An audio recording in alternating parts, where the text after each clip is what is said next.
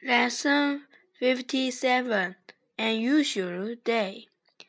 It is eight o'clock. The children go to school by car every day, but today they are going to school on foot. It's ten o'clock. Mrs. Sawyer usually stays at home in the morning, but this morning she is going to the shops. It's four o'clock.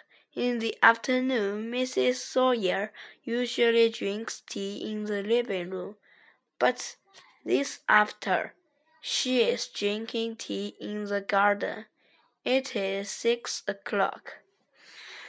In the evening, the children usually do their homework.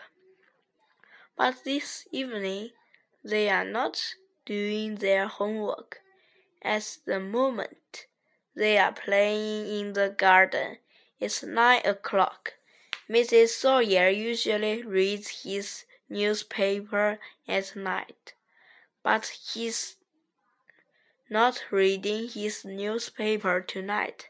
At the moment, he's reading an interesting book.